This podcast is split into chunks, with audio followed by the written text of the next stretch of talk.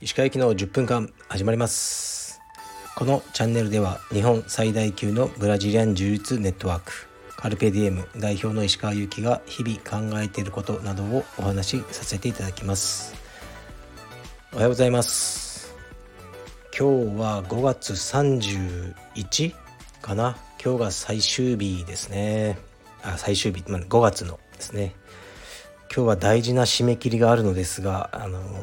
現時点で何も手をつけてなくてどうしようと思ってます。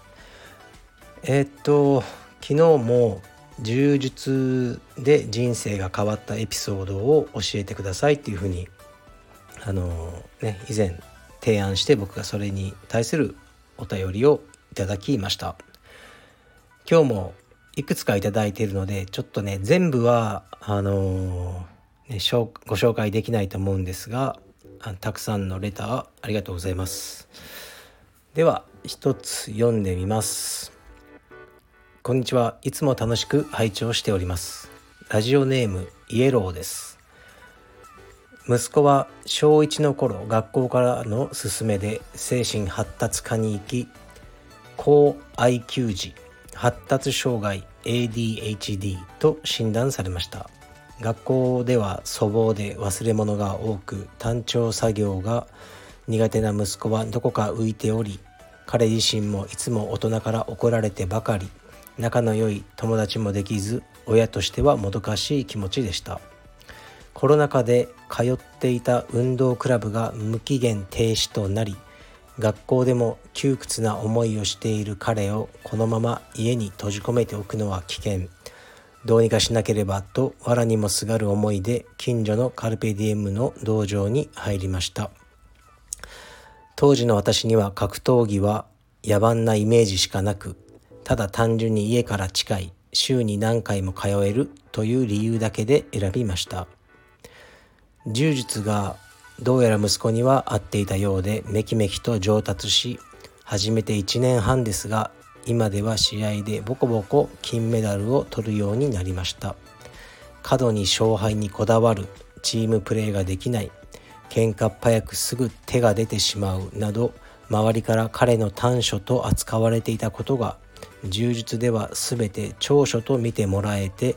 息子の自信につながっているようです。柔術の練習がお休みの日は彼の ADHD の症状が強く出るので柔術で思い切り体を動かすことは彼が日常をスムーズに送る上でとても大切です。学校以外の友達ができたことも彼には救いのようです。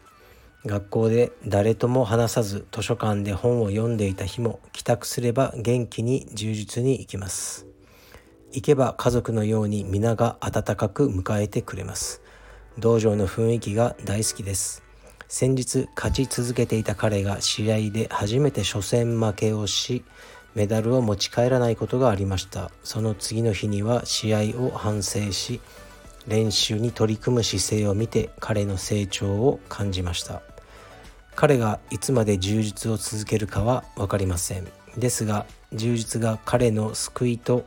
自信になったことは間違いありません。長いようであっという間の小学校生活6年の間に柔術に出会えたことは彼の人生にとってとても価値のあることだと思います。親の私もいろいろなことを学ばせていただき視野を広げさせてもらっています。石川さんの子育ての考え方も私にとっては新しい視座をいただいています。ありがとうございます。いつか青山道場にも出稽古に伺わせていただきたいと思っています。長文失礼しました。これからも配信を楽しみにしております。お体にお気をつけてお過ごしください。はい。というレターをいただきました。ありがとうございます、まあ、このレターを読んでまず一番に、えー、僕のね頭に浮かんだ思いはどこの道場かわからないんですけどそこのインストラクターがよくやってるなと思いました。ね。多分いい先生なんでしょうね。でまあ ADHD とかねそういうあのね少し発達障害という子はまあどこの道場にもいるんじゃないかなと思いますね。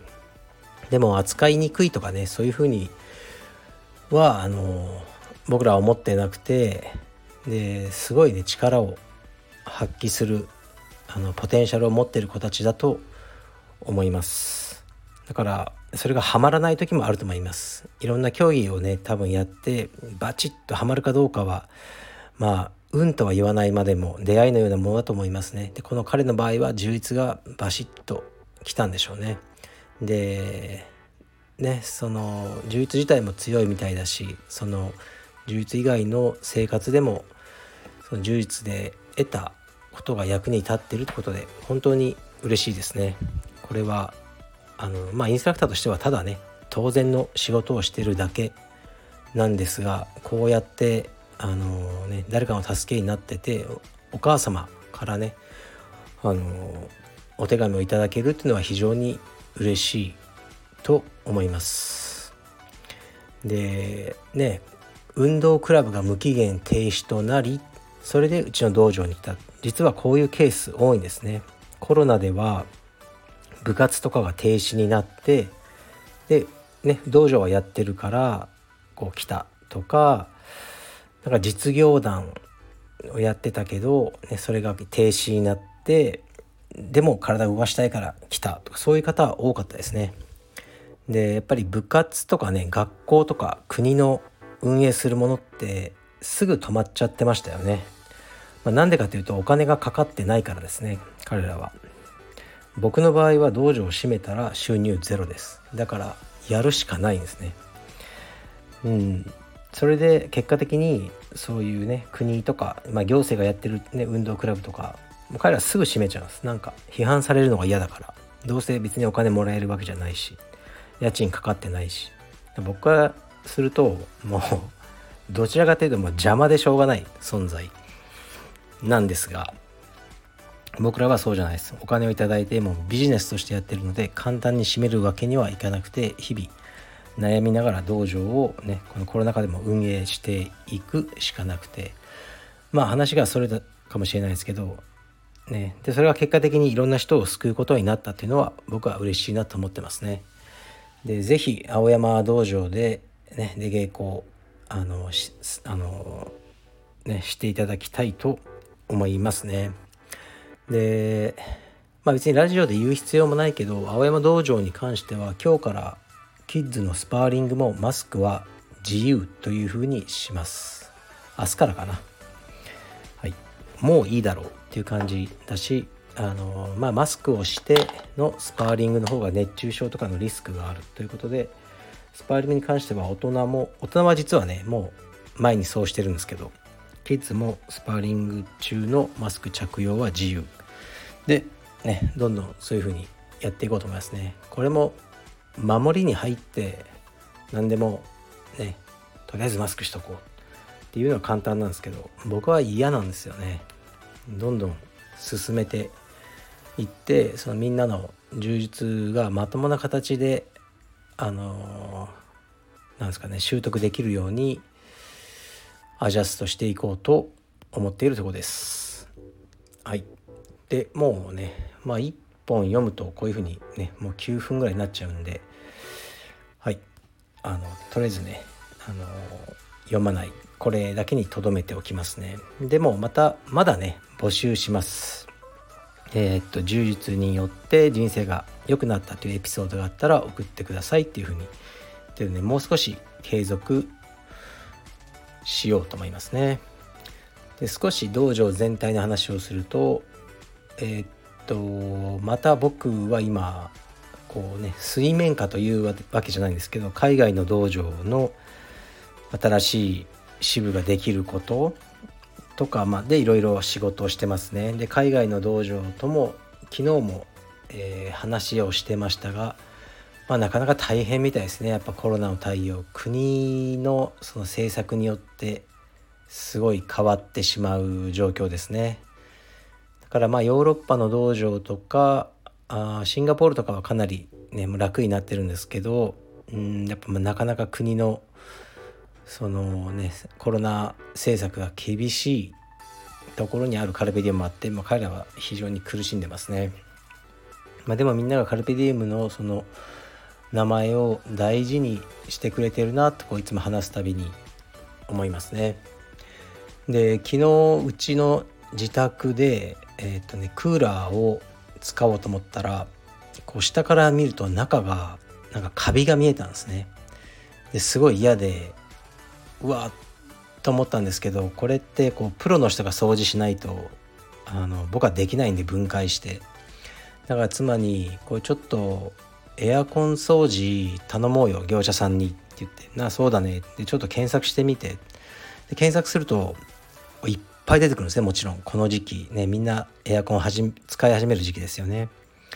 で分かんないねどれがいいのか。とか値段もそんな変わらないというか。でもその時妻がとりあえずこのダスキンにしない？ってなんかダスキンって安心じゃない？みたいな。で僕もまあそうだね。ダスキンならいいか。ってやっぱり自宅にね来て入れなきゃいけないしとかあってでその時に思ったのは、まあ、ダスキンっていうのはあのフランチャイズなんですよ会社が別々にやっててダスキンっていう会社が全体でその直営でやってるものじゃないんですねそれは知ってるんですけどなんかダスキンを選んでしまう知らない会社ではなくてその心理っていうのはこれブランド力だと思うんですね。なんか変なことしないだろうとか間違ってエアコン壊しちゃった時とかにこうちゃんと保証してくれるんじゃないかとかやっぱ自宅の住所とか全部分かっちゃうわけだからうんなんかその変な会社は嫌だなっていう時にこうダスキンにしようと思う心理があってで実際はもうわからないですよね。こうなんか専門的なその掃除の方法とかいろいろ書いてあるんですけど当社はここが違いますとかみんな書いてあるけどもう分からなくてとりあえず大手に言っとけば安心だろうと思う自分がいました。でまあ要は僕もそうなりたいってことですね。カルペディエム。もそうありたいなと。道場充実をこれから始める人がどこに行こうかなと、まあ、ここも近いしここもまあ通えるなと思った時にあカルペディエムってまあよく聞くよな。